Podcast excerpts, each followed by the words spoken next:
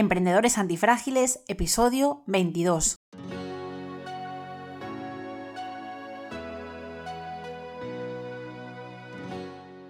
Hola, bienvenidos a un nuevo episodio de Emprendedores Antifrágiles, donde aprenderás cómo hacer crecer tu negocio a través de ejemplos reales de nuestros invitados emprendedores. Sacaremos a la luz la realidad sin edulcorar del emprendimiento y los negocios. Trataremos problemas reales que aparecen a la hora de hacer crecer un negocio, estrategias que no salieron del todo bien y sobre todo aprenderás cómo salir reforzado de estas situaciones y convertirte en un emprendedor antifrágil.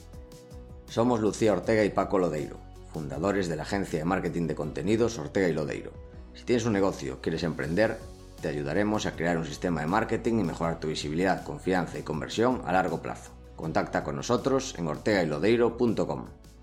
Hoy nos acompaña Pablo Grandío. Pablo es el fundador y director de tres portales informativos de éxito, que son Vandal, que fundó a los 15 años, centrado en videojuegos y tecnología, y dos diarios digitales provinciales, bajo el paraguas del español. Por un lado está 15.000 en Coruña, que aquí bueno, es todo un referente, y 36 en Vigo. Además, es miembro del Consejo de Administración del Español y organiza además eventos y encuentros de referencia, como son el caso de Encuentros Tecnológicos 15.000 o el Foro Económico Español, que también tuvo lugar en la ciudad de Coruña pues, hace poquito. Bienvenido, Pablo. Hola, muchas gracias y bueno, espero poder aportar. Seguro que sí, seguro que sí que eres un invitado de lujo. Bueno, lo he hecho muy resumen tu trayectoria, pero bueno, a ver ahora si sacamos jugo de todo lo que, de lo que nos puedes enseñar. Sí, porque empezaste muy joven y la pregunta es, ¿por qué empezaste a emprender, sobre todo en esa edad? Bueno, lo primero que, claro, ahora se va a emprender, ¿no? Ahora que decir, hay una, hay una terminología para todo, ¿no? Antes no era emprender, antes, bueno, yo lo que hice fue montar una página web y no se consideró emprender, sino que se consideró primero una ficción. Entonces luego cuando ves que Vandal nació en el año 1997, en aquel momento Internet era una incógnita. Era una red donde gente de un poder adquisitivo, pues, de medio para arriba, pues se ponía en contacto, intercambiaba cosas, conocimientos, opiniones, pero no tenía nada que ver con lo que es ahora, que es, digamos, ahora es como la electricidad, ¿no? Es el motor que potencia muchísimas cosas y las cuales difícilmente podríamos vivir o, difícilmente podrían funcionar las empresas. En ese momento, el año 97, pues bueno, Internet era una novedad, yo tenía 15 años, me gustaba mucho la informática, me gustaban mucho los videojuegos, entonces decidí montar una página web dedicada a los videojuegos, una especie de revista en Internet, o sea, ahora mismo si lo montase sería un blog, pero en aquel momento no existía el término blog. El término blog surgió en 2002 o 2003. En el año 97, pues bueno, era como una revista digital y de hecho al principio Vandal seguía un poco el modelo de una publicación periódica y lo que hacía era actualizarse cada tres semanas. Cada tres semanas salía un nuevo número pero el nuevo número no era un PDF, era como una web, era como si tú cada tres semanas coges y le metes un montón de artículos nuevos a un portal, ¿no?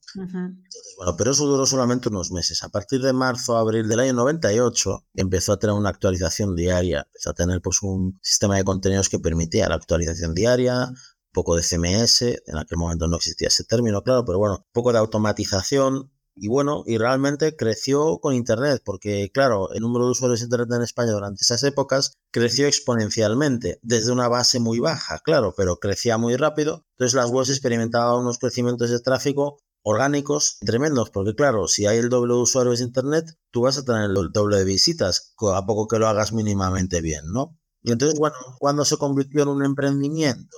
Pues hubo una primera intentona que fue en el 99-2000, cuando fue la burbuja de Internet, que evidentemente pues era todo irreal porque con 2.000 personas que te visitaban al mes, perdón, al mes, al día, teníamos 2.000 visitas al día o 3.000 visitas al día, eh, pues de repente se ganó dinero, pero no era irreal porque era, formaba parte de la burbuja, se pagaba la publicidad en Internet carísima. Además, hablando de errores de emprendedores, en esa época se ganó mucho dinero durante unos meses y yo si en vez de un banner por página hubiese puesto dos banners por página, habría ganado el doble de dinero. Y si hubiese puesto tres banners por página, habría ganado el triple de dinero durante ese periodo de tiempo acotado de burbuja de Internet. Luego, a finales del 2000, principios del 2001, todo estalló e Internet pasó a estar maldito, ¿no? O sea, lo que hace, si en el año 2000 anunciarse en Internet era ser lo más innovador y lo más guay, a principios de 2002 anunciarse en Internet era como un suicidio, ¿no? Cuando realmente fue cuando hubo grandes oportunidades porque estaba de anunciarte o de dar a conocer cualquier cosa porque estaba muy bajo el, el CPM. Total, que Internet colapsó, pero luego mm, a partir del año 2003 y principalmente gracias a Google, y su sistema AdSense empezó a volver a ser viable para las empresas pequeñas para las empresas que a lo mejor tenían tráfico y querían plantearse volver a vivir de ello. Vandal nunca dejó de actualizarse, nunca dejó de ser un referente, pero evidentemente hubo unos años donde no teníamos ningún recurso en absoluto para pagar el servidor poco más. Y no era realmente porque lo estuviésemos haciendo mejor o peor, sino por una situación de mercado, que es que el mercado estaba muerto. Imaginaos si ahora las criptomonedas se van a cero, ¿qué hacen las empresas de criptomonedas? O sea,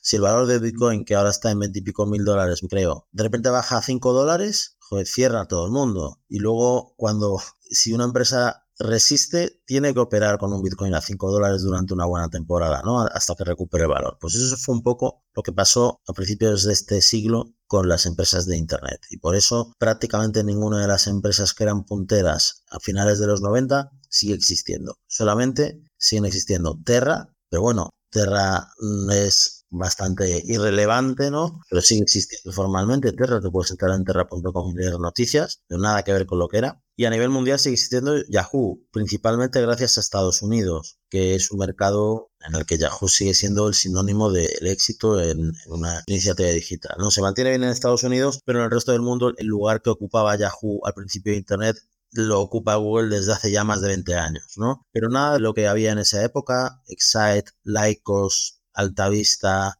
eh, existe ya. De hecho, desapareció a, final, a principios del siglo. Entonces, bueno, Vandal realmente es un superviviente de los orígenes de Internet y ha ido pues creciendo también con Internet y, bueno, y realmente también conmigo, porque al final no, es lo mismo las habilidades que tú tienes con 15 años que las que tienes con 40, ¿no?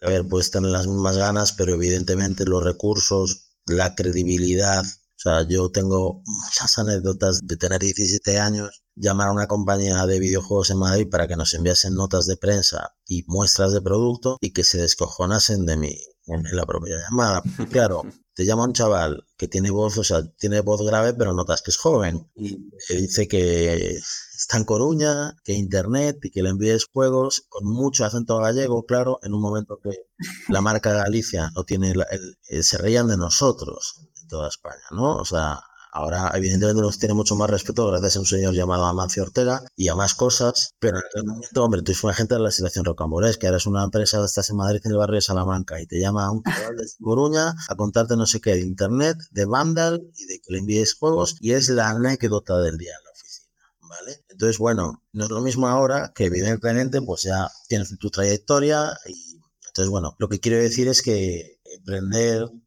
las ganas son las mismas, pero al carne y sea, sea con práctica, ¿no? Como decían los bastardos. Y yo creo que ahora, afortunadamente, aprender es mucho... Mm, ahora, si un chaval de 16 años, de 15 años monta algo, pues le hacen inmediatamente un reportaje en los medios, especialmente en 15.000, ¿no? O sea, si un chaval de 15 años hace algo fuera de lo común, ahora se valora y se presta atención y se le da un apoyo social, familiar, etcétera. En los 90, finales de los 90, eras un bicho raro y ahora se valora mucho más. No, ahora se le da una credibilidad. Ahora dice, joder, pues de esto puede surgir algo. A finales, o sea, hace 30 años o 25 años nadie te tomaba en serio. Y ahora sí que la gente te toma en serio, ¿no? Y se habla de un chaval de 9 años que tiene un canal de YouTube para niños, desde luego uno de los niños más ricos del mundo. Hace 30 años eso era como una cosa que parecía una noticia de noticias del mundo, aquel periódico fake que vendían con noticias inventadas.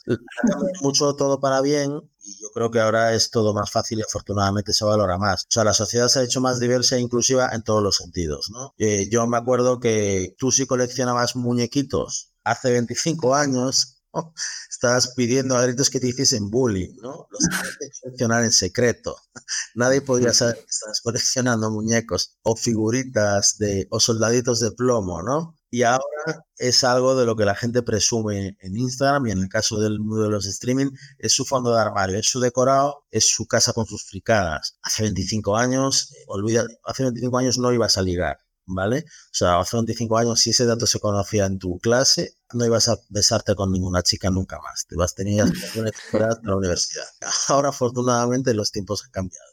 Pues bueno, y en todos estos años, pues hoy al final, yo a partir del año 2003 me lancé a la piscina y dije, bueno, tengo una ventana de oportunidad con Vandal, porque el mercado va a crecer, van a salir nuevos competidores, y como no meta ahora la carne en el asador, yo me tendré que dedicar a otra cosa. O sea, yo estaba compaginando Vandal con la carrera y lo que hice fue aparcar la carrera y centrarme en Vandal. Si no salía bien Vandal, pues siempre podría volver a la carrera, ¿no? Aunque ahora evidentemente han cambiado el plan y no creo que me convalidas en nada. Pero bueno, yo dejé ingeniería informática que la estaba haciendo en una Coruña, la dejé en cuarto.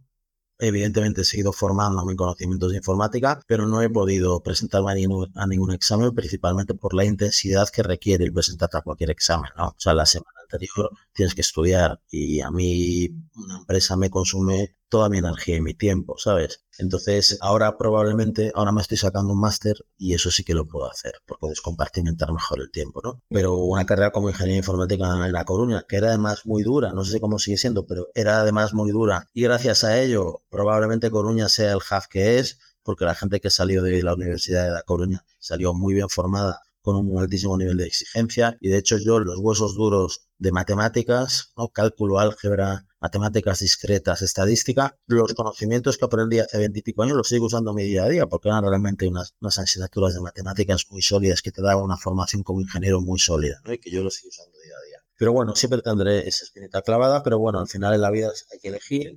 Yo elegí y afortunadamente pues creo que la jugada, la decisión fue buena, los resultados han sido buenos para mí, para mi vida y a raíz de ese, digamos, posicionamiento líder en Mandel, pues surgió la oportunidad de asociarse con el español y de ahí surgió la oportunidad de 15.000.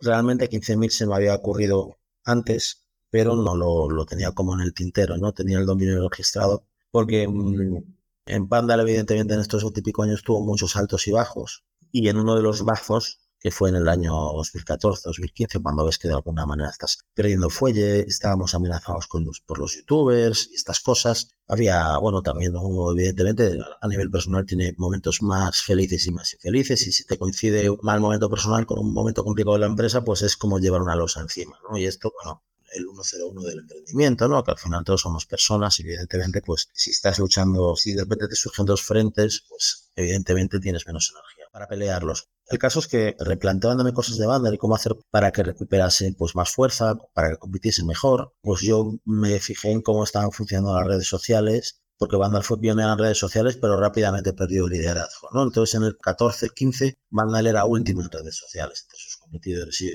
¿cómo tenemos que hacer para poder competir mejor y para poder ser fuertes? Entonces estuve mirando las redes sociales y por el camino lanzamos un portal de eSports y yo vi lo bien que funcionan los temas de eSports en redes sociales, especialmente en países como Perú, como Colombia, países con una población más joven y más consumidora de eSports. Y entonces en ese análisis, en ese estudio que yo hice, principalmente de Facebook, yo vi que los temas locales funcionaban muy bien en redes sociales porque vi que evidentemente las redes sociales habían permitido que ciertos temas locales de ciudades como Coruña, Santiago, ciudades así similar y con vidilla, como tienen estas ciudades, pues que funcionaban muy bien y que, por ejemplo, en los años 90 eh, vuelvo, a hacer referencia, no podías montar un mercadillo de disco de segunda mano. Lo podías montar si pagabas publicidad en radio, si pagabas publicidad en prensa, pero ahora con las redes sociales tú lo puedes montar. Vas a tener mayor o menor éxito, pero tú ya vas a tener una base de éxito porque tienes un canal de comunicación con el público cautivo, con la gente que está muy interesada, ¿no? No sé cómo traducir engage, porque comprometido no es tampoco una gran traducción, pero lo vas a tener enganchado en comunicación. Entonces, claro, eso es gracias a las redes sociales. Entonces yo vi que los temas locales funcionaban muy bien, entonces pensé, joder, hay hueco en La Coruña para un periódico local, porque yo veía lo que estaban haciendo los otros medios de la ciudad y no estaban centrados en la ciudad, se estaban produciendo en la ciudad, pero no estaban hablando tampoco demasiado de, Coruña. Entonces yo registré, o sea, estaba pensando en eso, entonces se me ocurrió el nombre, pero se me ocurrió el nombre, pero me acuerdo perfectamente del momento que se me ocurrió el nombre de 15.000, que bueno, que me imagino que tenemos muchos oyentes que no son de A Coruña, entonces tengo que explicar que en, en A Coruña nos encantan los códigos postales.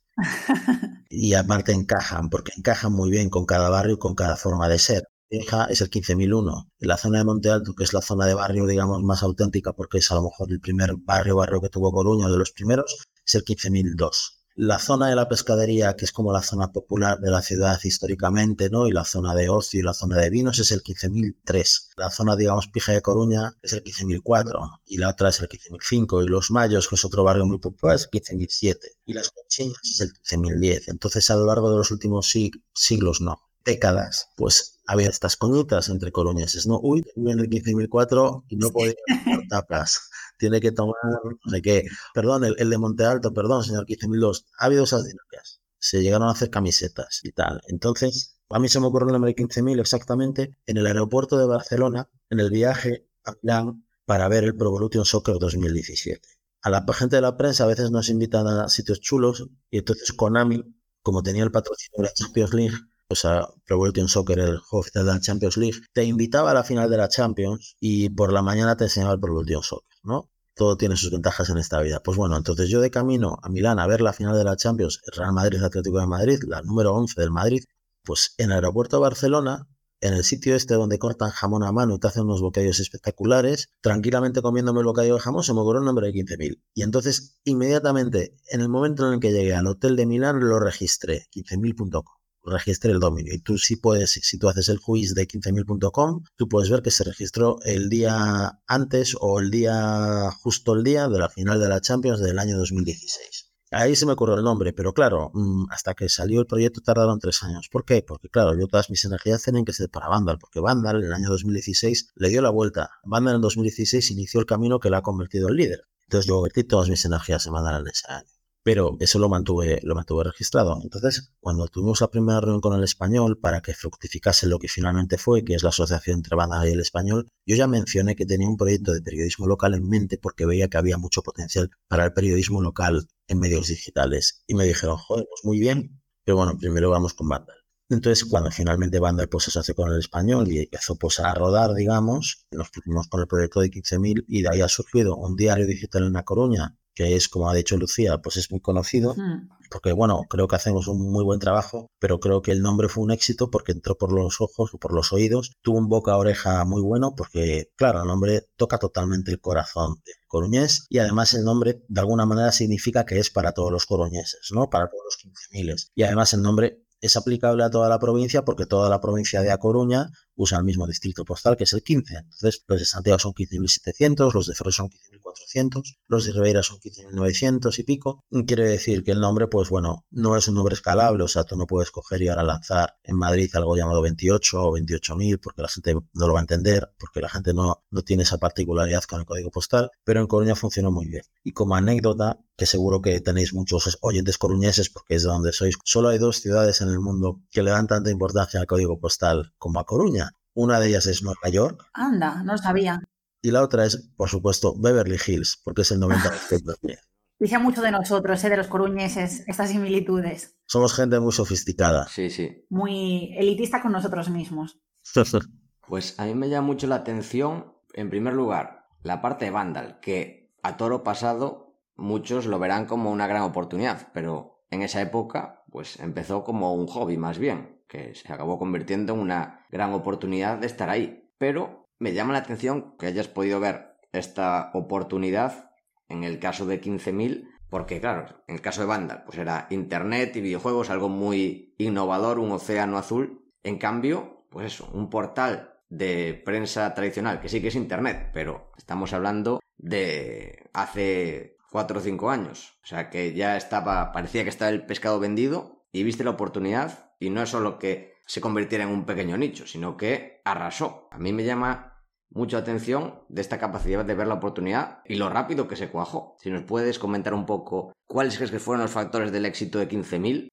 Bueno, rápido, rápido nos cuajó o sea, una vez que nos ponemos en marcha, sí, pero yo tendría la idea desde el año 2016. Y a lo mejor si lo hubiese lanzado en 2016 no hubiese tenido tanto éxito, ¿no? Al final, sí. No lo sé, eso no se sabe, porque, claro, se habría lanzado con menos recursos. Entonces, claro, cuando tú tienes éxito, ¿no?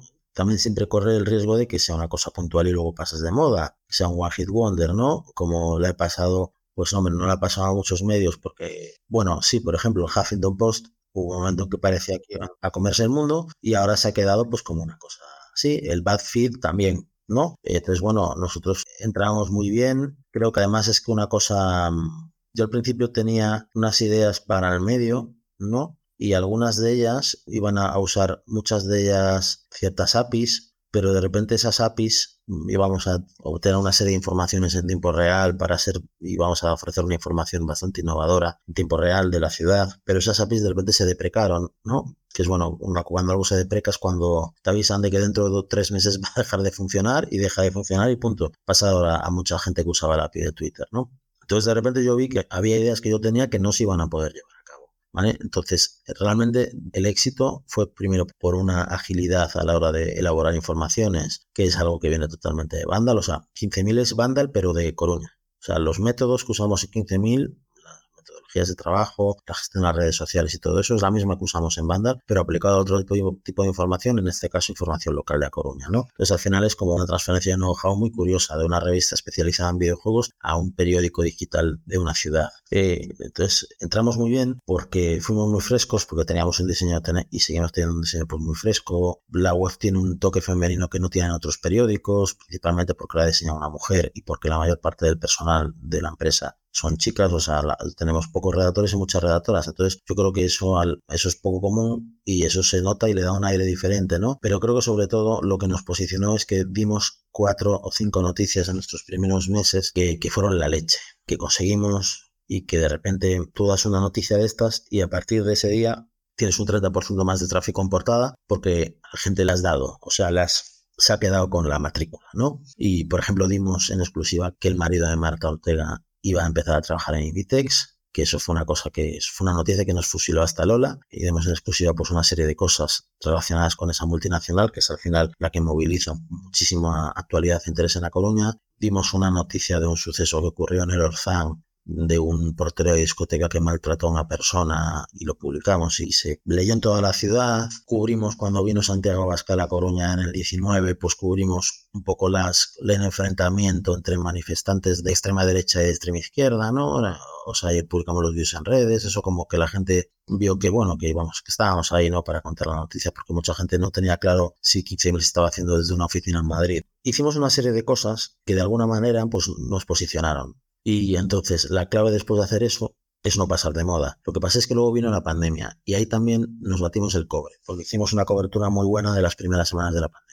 Y bueno, del resto también, pero particularmente las primeras semanas estuvimos muy, muy, muy ahí. Y de hecho ahí nos dimos a conocer en toda Galicia, porque nuestra cobertura de la pandemia era a nivel autonómico. Entonces, a lo mejor la gente de Vigo se estaba informando del COVID por las noticias de 15.000. Y ahí realmente nos dimos a conocer en toda la comunidad, en toda Galicia. Hecho, tú le preguntas a alguien de treinta y pico años de Urense por 15.000 y, probablemente lo conoce porque ha leído algo. Además, que no hay que olvidar que a Coruña es una ciudad de referencia en Galicia. En Galicia tiene tres ciudades de referencia que son A Coruña, Vigo y Santiago. Entonces, quien más que menos ha ido a Coruña a algo, a un concierto, tiene ahí un amigo, entonces va, o sea, al son lugares que los gallegos visitan con frecuencia, ¿no? A Coruña, Santiago y Vigo. Entonces, claro, tú cuando quieres buscar algo en Coruña, pues te suele salir 15.000, entonces te quedas con el nombre. La gente de, del resto de Galicia, evidentemente, no sabe por qué se llama 15.000 y piensa que número random, como cuando Diario 16 existía y se llamaba Diario 16, porque sí, ¿no? Pero bueno, que ahí hicimos muy buen trabajo en la pandemia y salimos de la pandemia muy fuertes y entonces el riesgo de decir, oye, estos han pasado de moda, pues ya se, ya nos lo quitamos, ¿no? Nos lo quitamos nosotros y se lo quitaron los que lo pensaban. En plan, bueno, a estos ya les llegará su hora, ¿no? Ahí, bueno, ahora realmente. Luego, a finales del 20 lanzamos 36 en Vigo, replicando el modelo, con el código postal de la provincia de Pontevedra, pero sin el 1000, porque 36.000 es muy largo. Bueno, y la propia empresa también ha replicado el modelo en Alicante y Málaga. Entonces, bueno, pero realmente todo eso viene del mundo del videojuego. O sea, es curioso de analizar cómo estaba evolucionando el mundo del videojuego y darse cuenta de que pues las redes sociales iban a tener un impacto muy grande en la información local porque ya lo estaban teniendo sin que nadie lo estuviese realmente aprovechando para un medio. Y a día de hoy, es decir, ahora que tienes que gestionar, porque mantienes Vandal, tienes 15.000, es decir, cada vez sumas más proyectos a tu haber. No, bueno, cada vez no, he parado. O sea, pero sí, ya entiendo lo que quieres decir. Perdona que te interrumpí y solo hablo yo, joder. Sí, no, bueno, bueno, pero para eso estás. Es decir, nosotros lo que queremos es que hablen nuestros invitados. O sea, estamos nosotros encantados. Pero bueno, ahora que ya tienes tantos, no voy a decir que sigues sumando, pero que ya, vamos, en tu haber tienes unos cuantos y sabemos que el otro día coincidimos contigo, que además te dedicas personalmente a algunas labores de dentro. Es decir, no eres el típico director que está desde una silla mirando y que pasas de todo, ¿no? Que supervisas, sino que también entras a trabajar. Entonces, yo tengo mucha curiosidad por saber cómo es, ese día a día, emprendedor, empresario, en el que tienes que conjugar, pues, tantos roles diferentes y proyectos que tienen similitudes, pero que también son muy diferentes entre sí. A ver, aquí realmente la clave es que estos son proyectos editoriales. Es decir, un periódico, un medio de comunicación, sea lo que sea, ¿no? Tiene la impronta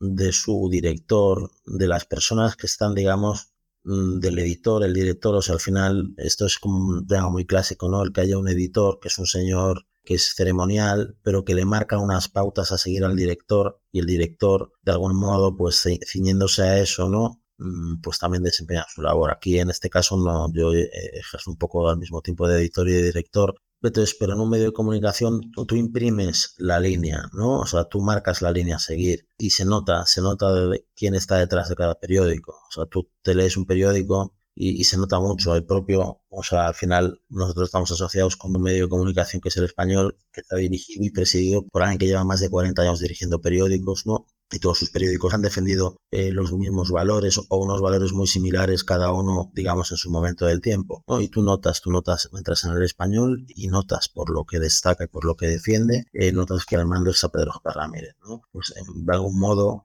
que realmente seamos muchísimo menos relevantes. Cuando entras a una web de videojuegos, ¿no? El tío que dirige la web está imprimiendo también ciertos criterios editoriales de qué se destaca, qué no se destaca, aunque sea en algo tan, digamos, frívolo como puede ser el entretenimiento interactivo, ¿no? Pero tú, por ejemplo, una web de cine, a lo mejor, dependiendo de la sensibilidad del que la dirija, puede decidir no darle cobertura a más películas de Woody Allen por sus recurrentes polémicas, o yo qué sé, esas son decisiones, como digamos, más drásticas, pero al final tú, cuando tienes un proyecto editorial, de alguna manera tú imprimes una parte de tu ser en el proyecto y eso se hace implicándose, evidentemente. No es como si tienes una empresa de logística. Se puede notar que estás tú detrás por lo bien optimizada que está, por, yo qué sé, porque apuesta antes o después por las soluciones ecológicas, pero los conductores van a conducir igual, independientemente, porque depende de la persona, ¿no? No le estás diciendo cómo tienen que acelerar o cómo tienen que, yo que sé, aparcar el camión. Pero no un periódico se nota la mano del director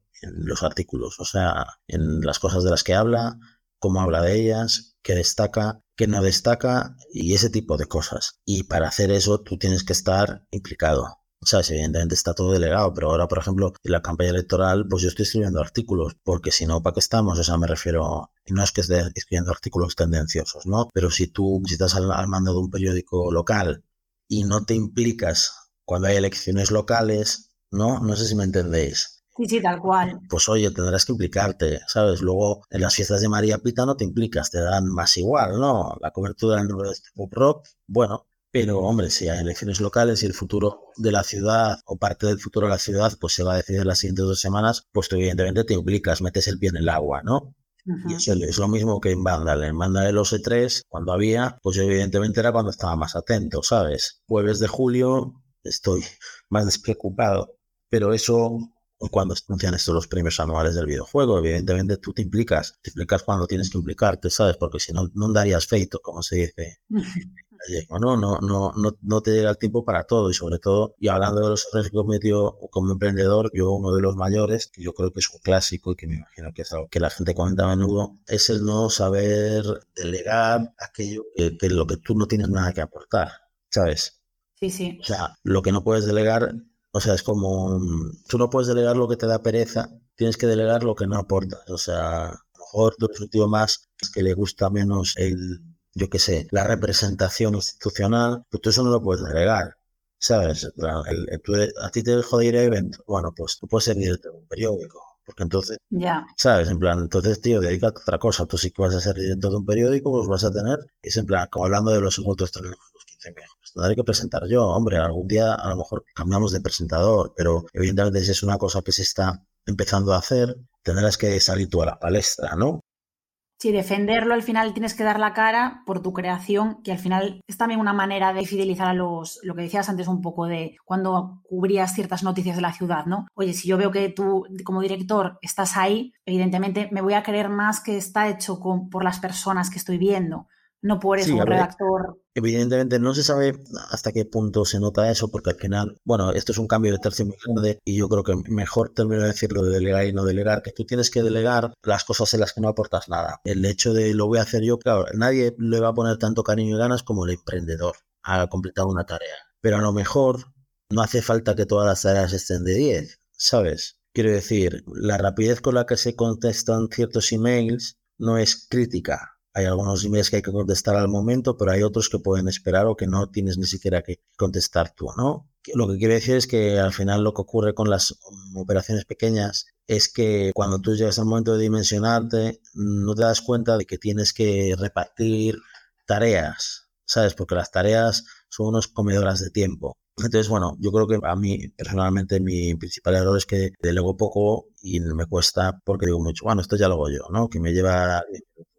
Pero de 10 minutos en 10 minutos te liman tu tiempo, ¿no? Para es un vicio que tenemos todos, yo creo, eso, ¿eh? Para hacer, claro, por eso digo que es un tema común de los, de los emprendedores, ¿no? Te van limando tu tiempo y de repente en vez de tener cuatro horas al día para innovar o hacer que crezca tu negocio, pues tienes dos, porque has estado haciendo micromanagement de cositas, ¿sabes? Y sobre lo que decías antes, yo no sé, porque claro, yo de, temas de periodismo solo hablo con gente que se dedica al periodismo, entonces tenemos un poco de...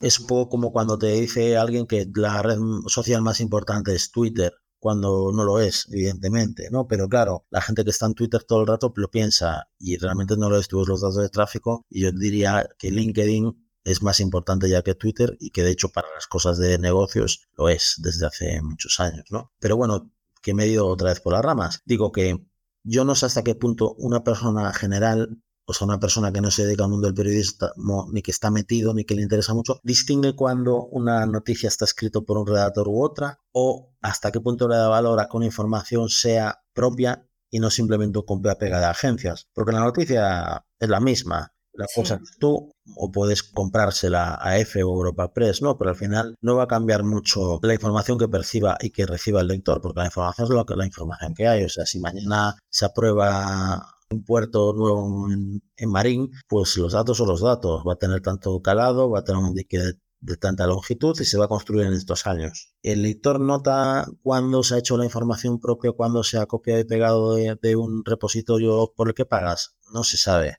pero bueno, al final quien sí lo sabe son los stakeholders, o sea, la gente, tus compañeros, tu competencia y la gente que se lee el periódico de verdad, no la gente a la que le llega el enlace por Facebook o tal. Y ahí es importante un poco estar cuando hay que estar, creo yo.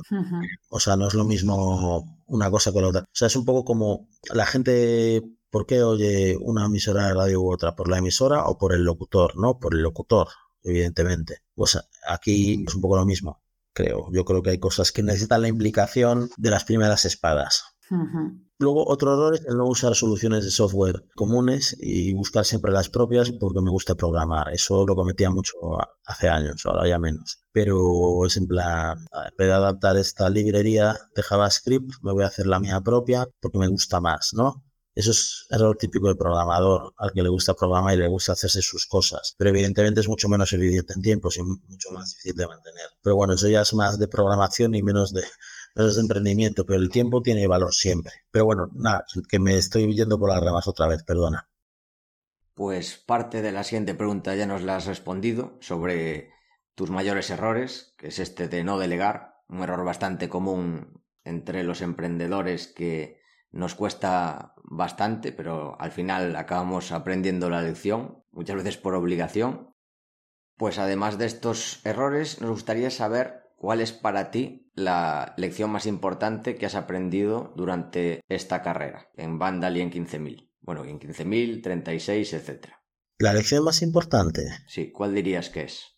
Separar la vida personal de la profesional. Muy interesante sin lugar a dudas. O sea, bueno, y eso lo, llevo haciendo muchos años, muchos, muchos años afortunadamente, pero creo que es mejor, porque yo he visto otras webs de videojuegos que eran todos amigos y de repente son todos enemigos y tal, y eso hace que efectivamente el trabajo sea mucho más complicado. Hay una rueda de prensa muy famosa de Cristiano Ronaldo, muy, muy, muy famosa, en el que no sé qué le preguntan en el que no sé qué le preguntan de por qué, por qué en el Madrid parece que celebran peor los goles que el Barcelona, ¿no? O algo así. Esto es a lo mejor del año 15. Y Cristiano dice, mira, yo soy un profesional, yo con Río Ferdinand me saludaba todos los días y nunca fuimos a cenar juntos. Y yo creo que los abracitos, los besitos y los no sé qué son una tontería y hay que ser buenos profesionales y tal. Bueno, es una rueda de prensa de estas de Cristiano en el que de recordar, porque luego le preguntan otras cosas y también dice otras perlas, ¿no? Pero y dentro de todo lo arrogante que puede resultar Cristiano Ronaldo, eh, y lo en el fondo gracioso que resulta Cristiano Ronaldo, ¿no? Porque es como un tío que, joder, luego ves el biopic de, luego ves la serie de Georgina y dices tú, joder, en realidad Cristiano Ronaldo es un tío simpático y está medio tirado, ¿no? En el buen sentido. Pero dice una cosa muy importante, que es en plan, no, y macho, tú no tienes por qué hacerte amigo de tus compañeros de trabajo. Tú puedes tener una buena cordial, puedes tener ese aprecio, pero no tienes que ir con ellos de copas no tienen, o sea, evidentemente tú, lo lógico es hacer algún amigo en el lugar de trabajo, no puedes pretender que todos son una piña y una pandilla, porque eso acaba funcionando mal y porque una desavenencia profesional se convierte en una desavenencia personal y viceversa, ¿no? Y hay muchas historias de startups que acaban como el Rosario de la Aurora por temas personales. Hay incluso películas sobre ello. ¿Visteis la película Glass Onion? La de... que es bastante divertida, la de entrenadores. Sí, sí, sí que la vi, la de Knives Out, la segunda parte. Sí, exactamente, ¿no? Es una crítica bastante sutil a todo el mundo del emprendimiento y está muy bien. Y esa parte una crítica bueno, a mí me, gusta mucho, me gustó mucho la película. Lo que quiero decir es que para mí creo que es importante el tú llegar a casa y no tener que hablar de trabajo, ¿vale? Hmm. Y llegar al trabajo y no hablar de tu casa, ¿sabes? Creo que está bien. Creo que en España vamos un poco por detrás en ese sentido, porque hay otros países en los que esa barrera es como un telón de acero. ¿No? Entonces, la gente no llega al trabajo y habla de lo que hizo el fin de, ¿no? Que es un clásico un poco de, de los lunes. De los lunes en España, ¿no? También esa calidez española, yo te creo que también tiene sus partes positivas. ¿no? Somos un país muy familiar. El tenido de la familia como algo más extendido, ¿no? La gente se arropa mutuamente, eso está muy bien. Pero yo creo que he hecho es que nunca, siempre he sido, digamos, el jefe, ¿no? O sea, siempre he emprendido, por lo tanto eres el jefe, ya seáis uno en la empresa o 50 pero no, mezclar lo personal con lo profesional. Creo que eso es, es una de las cosas que, más y mejor he aprendido porque creo que está bien y creo que es positivo para una organización. Sí, al final es separar roles, bueno, lo típico de tus padres no son tus amigos, bueno, aquí lo mismo, tu jefe o tu compañero no tiene por qué serlo para, incluso mejor que no lo sea, para separar y tomar mejores decisiones y tener una dinámica más sana.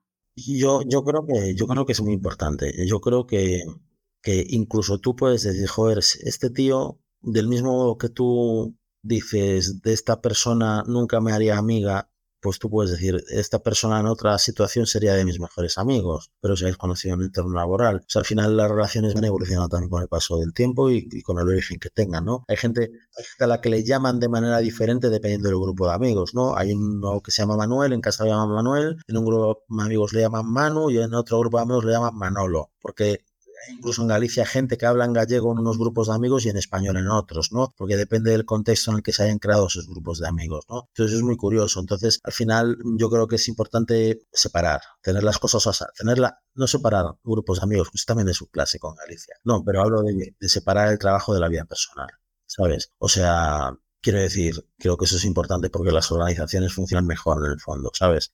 si, son estrictamente profesionales. Creo que, bueno, pues está. Y creo que, eso es una cosa también a tener en cuenta las startups, que suelen ser cosas más de dos amigos fundan X, ¿no? y a lo mejor se rompe la empresa y se rompe la amistad y ese tipo de etcéteras que es que vamos, pasan muy a menudo, demasiado a menudo y además es muy triste, ¿no? Porque dices, joder, es que rompimos la empresa y no nos hemos vuelto a hablar, ¿no? Y éramos amigos desde el parvulario, eso es una putada.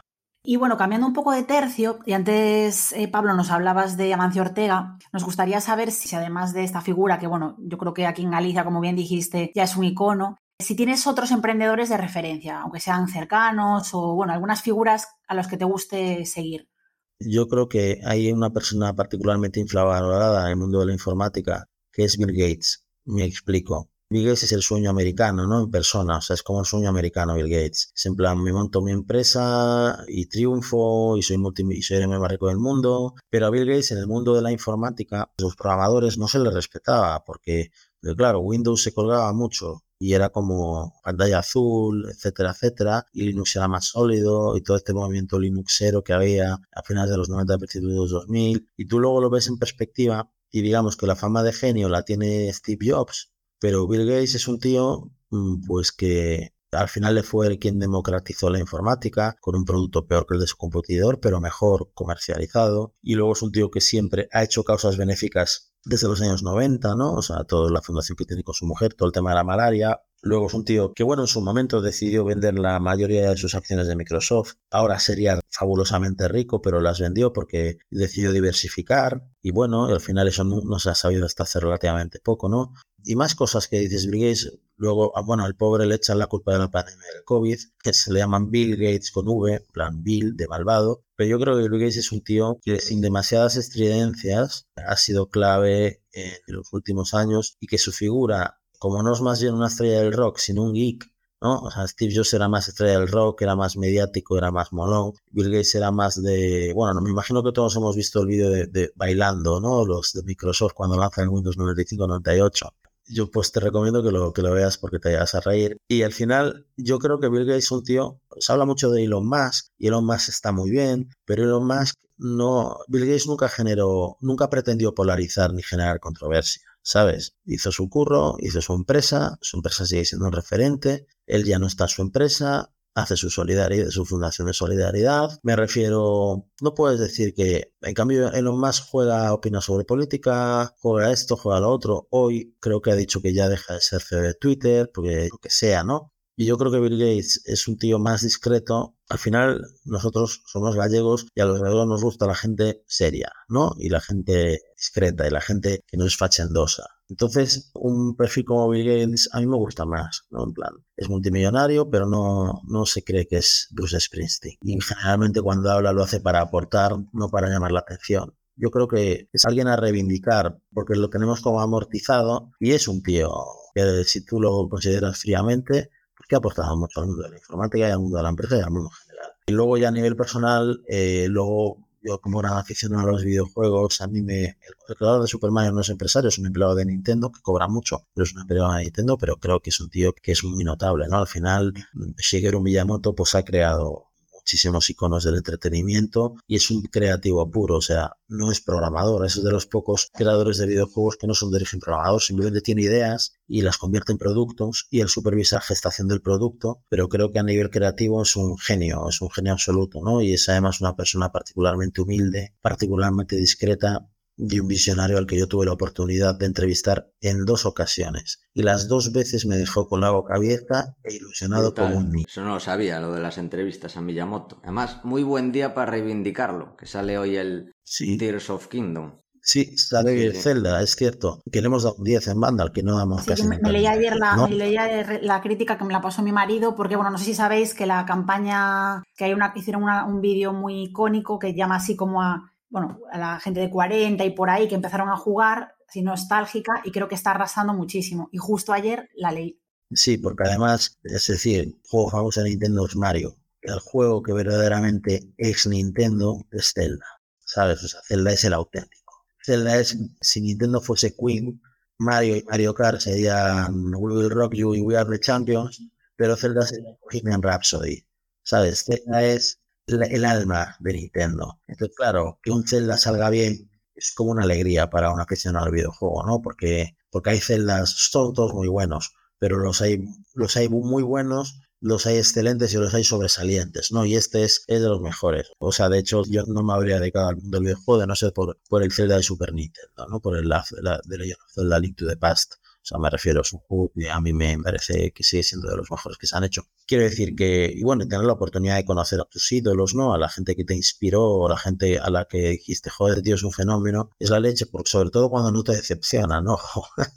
que evidentemente hay de todo. Pero bueno, a Bill Gates no lo he conocido, ni creo que lo conozca, ¿no? Pero decir, creo que Bill Gates es una persona muy a reivindicar. Y luego sí, evidentemente Amancio Ortega y aquí pues en Galicia no podría quedarme con nadie más que no fuese Amancio Ortega, pero por ejemplo creo que Galicia em, empieza a tener empresarios de referencia y la actitud de los empresarios de Galicia ahora es una actitud más de... Ahora en Galicia se está haciendo mucho más networking entre empresarios cuando antes era como, antes yo que sé, dudo mucho que el de las conservas Riancheira o Calvo y Amancio Ortega o, el fundador de Gadis o todo eso, en algún momento hablasen en plan de algo, ¿no? De decir, oye, tú eres un emprendedor de algo y tú puedes hablar con otro porque puedes encontrar, tú puedes decirlo a un tío que tenga otra empresa que no sea tu competencia, puedes hablar de cuál es el mejor proveedor de correo electrónico, ¿no? Y os dais tips el uno al otro, ¿no? Yo creo que eso antes no se hacía. Creo que cada uno estaba en su castillo y a lo mejor se veían en algún restaurante y se saludaban, pero no llegaban a hablar de entrar en materia, ¿no? Ahora realmente yo creo que los empresarios gallegos y españoles se han dado cuenta de que el mercado es el mundo y que se lo tienen que comer entre todos, ¿no? Entonces se ayudan los unos a los otros. Y eso es algo que se lleva haciendo en América y en otros países toda la vida, que yo creo que en España se está empezando a hacer hoy, que es muy bueno, pero que vamos con un poquito de retraso. Creo que antes no se hacía.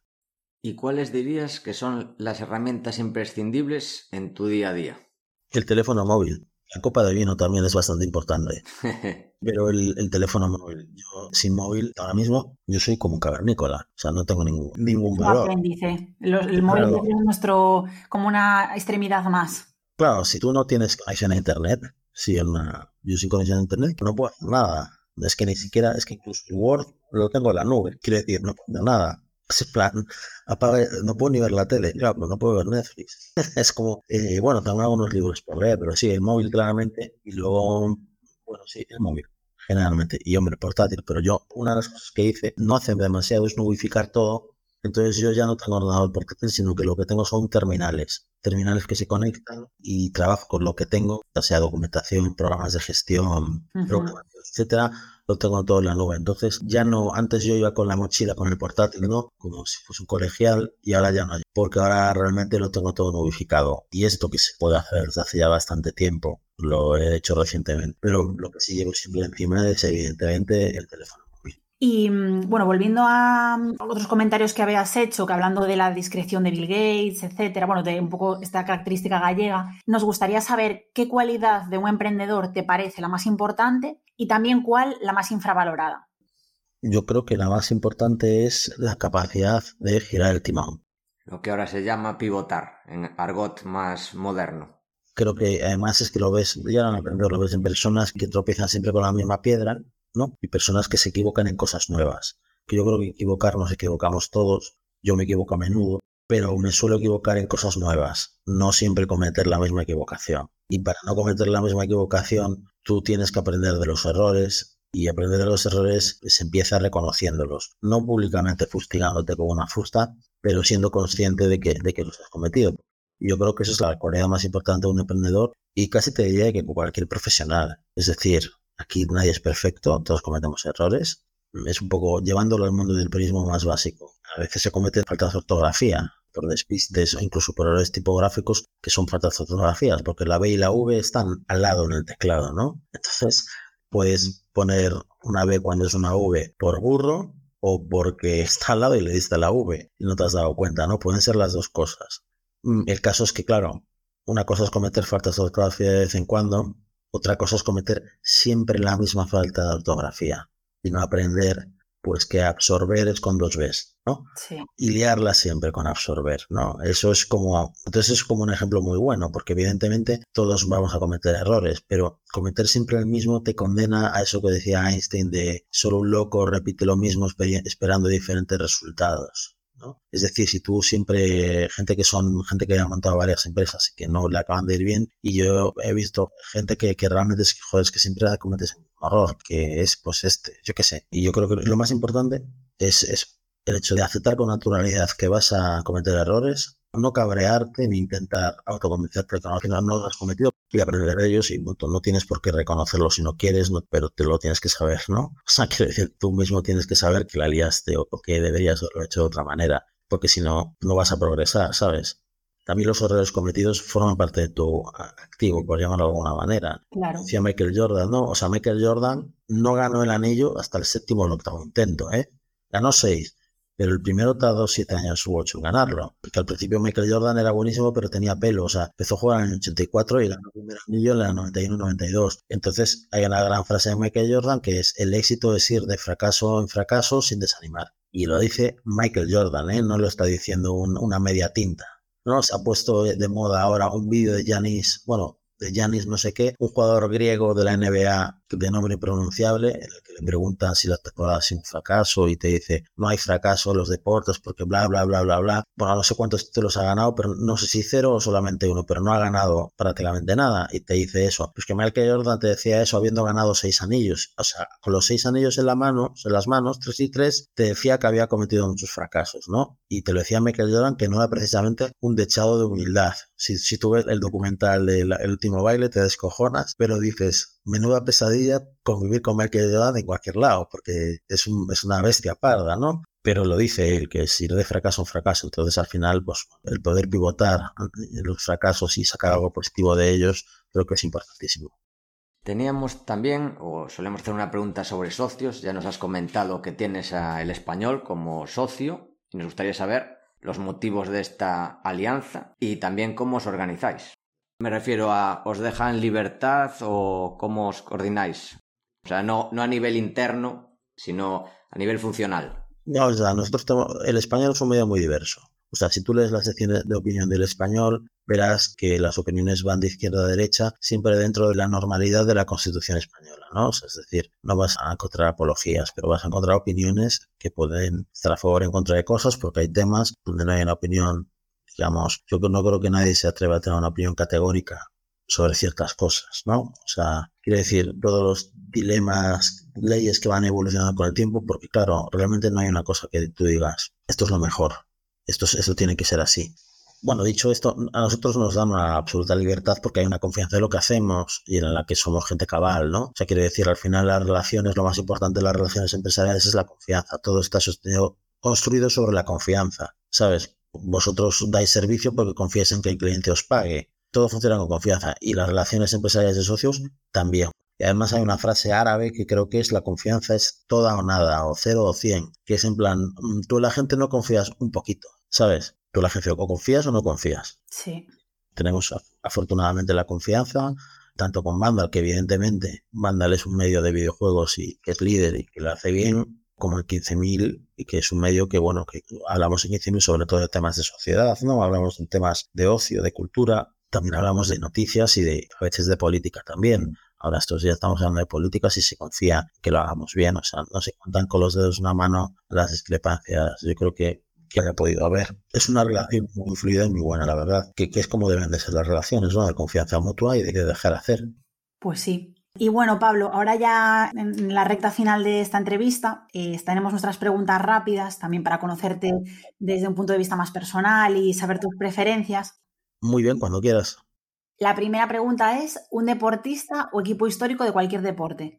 Si me dices equipo histórico, te tengo que decir Super Deport. Pero también es cierto que, mira, eh, los Chicago Bulls de Michael Jordan, sobre todo la que con el documental conoces cómo funcionaban, pues yo creo que son muy notables. Pero luego, deportista, yo creo que Rafa Nadal es un tío que es inspirador. Tú sabes cuando realmente alguien te inspira, cuando es menor que tú en edad y te inspira. Y dices, joder, estoy admirando a un tío más joven que yo. Y a mí eso me pasó con Nadal. Y dije yo, joder, es que ese tío le saco tres o cuatro años y le admiro. Y a mí eso nunca me había pasado, porque al final admirabas a los tíos mayores que tú. Sí. Tenías 10 años en Coruña y los juegos de Super Depor eran la leche. ¿Sabes? Pero ahora con 35 años soy el cascarrabia. Bueno, con 35 no, que tengo 40. Pero bueno, a partir de los 30 y pico cuando ya no tienes edad tú de jugar al fútbol, yo veía con 20 años a, los del Depor en, la discoteca punto 3 y dije, joder, son los del Depor, qué guay. Ahora me los encuentro en un puff y digo, ya, este chavales, son unas balas perdidas, ¿sabes? Ya cambia totalmente la, actitud. Pero creo que Nadal es un tío que es inspirado porque el tío es un animal de la victoria. Creer que vas a ganar es la mitad, ¿sabes? Hmm. lo admiro y por supuesto creo que según pasan los años, el ser del deportivo es ser fiel a tus orígenes y creo que yo que además coqueteo un poco con el Madrid, tengo que admitirlo, pero si el Madrid y el Deport es que no, hay color, es que empezar a insultar a los del Madrid, ¿sabes? O sea, quiero decir, porque el deportivo es, es tu alma, ¿sabes? Y el haber podido ver como el Deport brilló esos años es algo que nunca nadie nos, o sea, como algo, fue algo muy especial, fue algo muy especial, el ver que tu equipo podía. Y yo creo que lo dijo el otro día Martiño Rivas, que el éxito de Super Deport de alguna manera nos dijo a los gallegos, especialmente a los de Coruña, que podíamos. salió en la entrevista que le hicimos a Álvaro Sánchez, salió también este tema y llegamos a esa conclusión, que yo creo que nos marcó como generación eso, de abrir esa ventana, ¿no? De que todo es posible, entre comillas. Sí, porque antes éramos, éramos muy cabizbajos y muy bueno, tal, claro, vamos a ver si no perdemos muchos goles y ahora nos damos cuenta de que aquí somos capaces de la excelencia, ¿sabes? Es muy diferente la mentalidad de vamos a ver si nos equiparamos con estos a vamos a liderar porque somos excelentes. Yo creo que eso le ha pasado a Galicia, afortunadamente. Sí. La siguiente pregunta rápida, un artista de cualquier tipo que te inspire empresarialmente.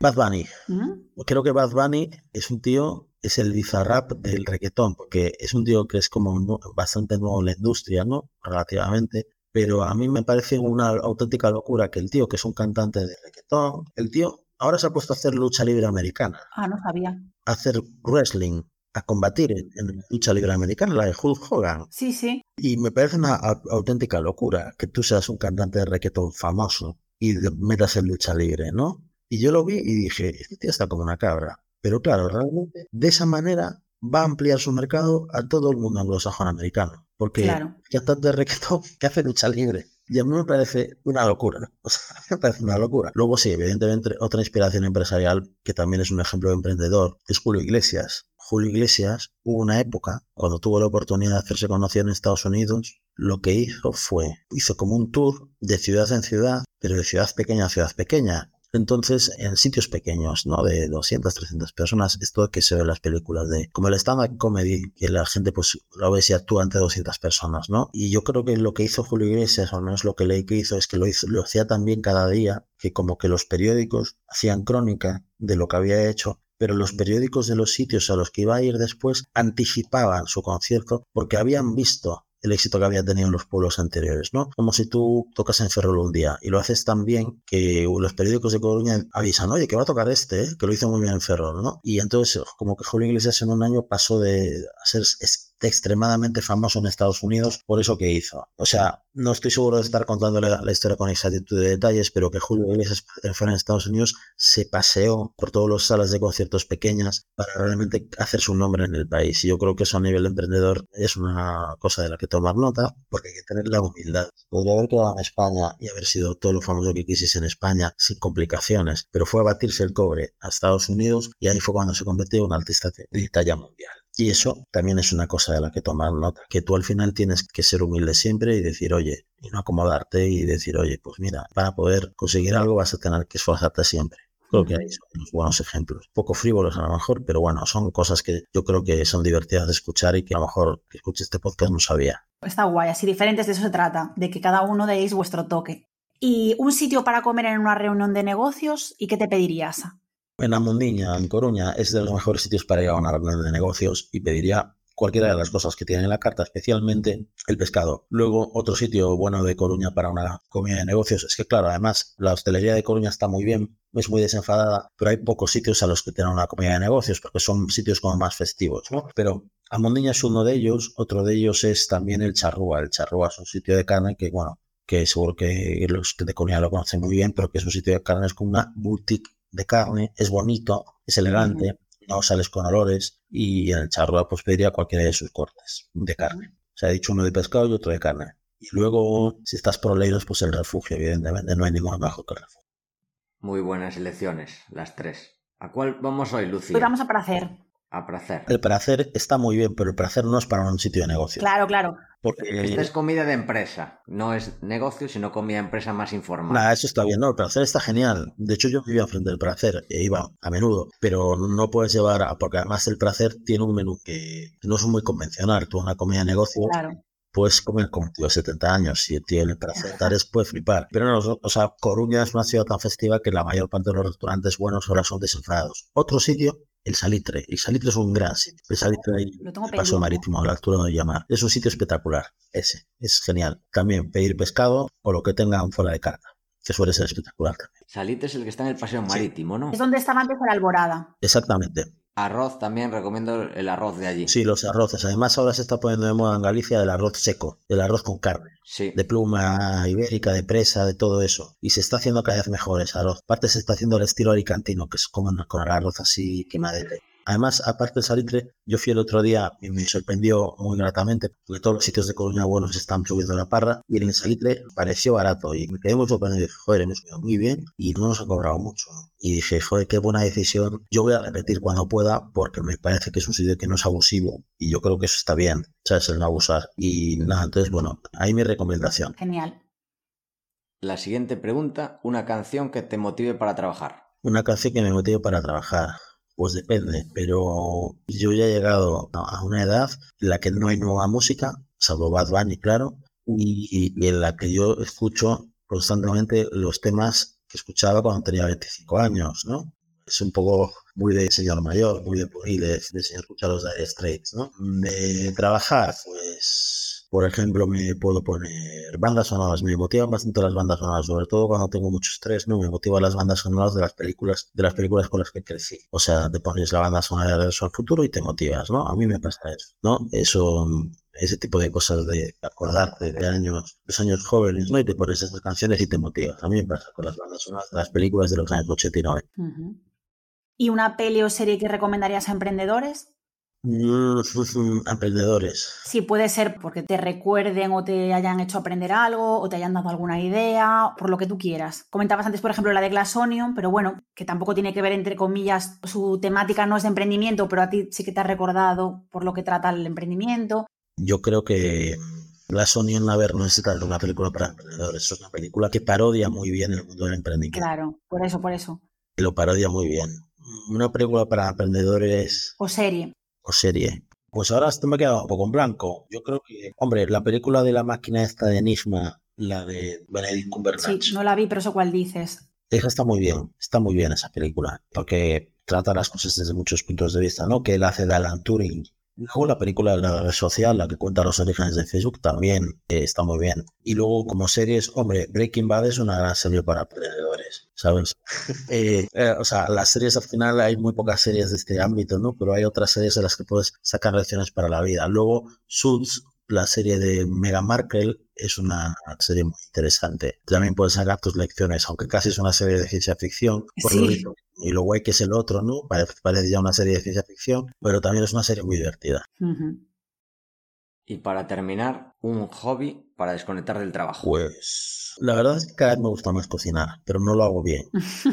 O sea, es algo que me gusta, pero no, no es incomible, pero no es tampoco una cosa, no tengo talento para cocinar. No sé qué emprendedor decía o dijo que es importante tener hobbies que no se te tenga que dar demasiado bien, que seas que te gusta hacerlo, pero que no tengas que ser necesariamente bueno, ¿no? Pues yo, hombre, a mí cocinar me, relaja bastante, tampoco tengo, no lo hago muy a menudo tampoco, pero me relaja bastante, el resultado es comible, pero no es de estrella Michelin, pero bueno, me gusta, me gusta, yo creo que además mm, tú llegas a tu casa y cocinas y estás desconectando también de alguna manera, ¿no? Luego al final tú estás en casa y estás también rodeado de información o de, o de, o de la tele o del móvil o del ordenador, también lo tienes por ahí, pululando. Pero tú cuando cocinas estás cocinando, no estás mirando una pantalla. Y yo creo que está bien, que despeja un poco la mente, ¿no? Son tareas además que tienes que usar coordinación, así como tienes dos sartenes al fuego, tienes que estar pendiente de las dos, ¿no? Yo creo que es una actividad muy sana.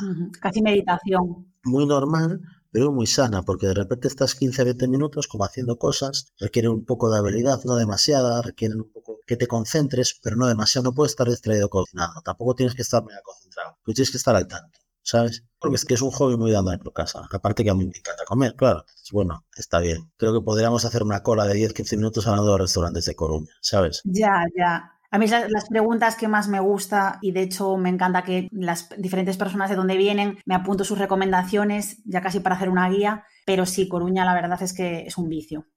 Sí, eh, Coruña está muy bien, está verdaderamente, además es Coruña está autorreaccionando por el rato, la gente lanza nuevas propuestas y, bueno, o sea, por ejemplo, un sitio, me imagino que habéis ido a Lomacasé, al que también se puede usar como zona de negocios, Lomacasé es un sitio de sushi de sushi al estilo Edo del siglo XVI, pero con producto gallego, un sitio único. Y el sitio solo sería posible en Coruña. Tú abres ese sitio en cualquier otra ciudad gallega y no duraría mucho. Pero en Coruña es un sitio que, que funciona, ¿no? Y tiene capacidad para 14 comerciales y es caro. Es un sitio, claro, que también es un sitio muy especial pero es un sitio que, que solo funciona como Coruña, que tiene 5.000 personas que son disfrutonas, que te van a ese sitio y que no van a permitir que ese sitio cierre, ¿no? Porque les mola que existe que, y les mola ir. Yo creo que ahí realmente, bueno, somos una super ciudad a nivel gastronómico. Y más que vamos a mejorar, yo creo.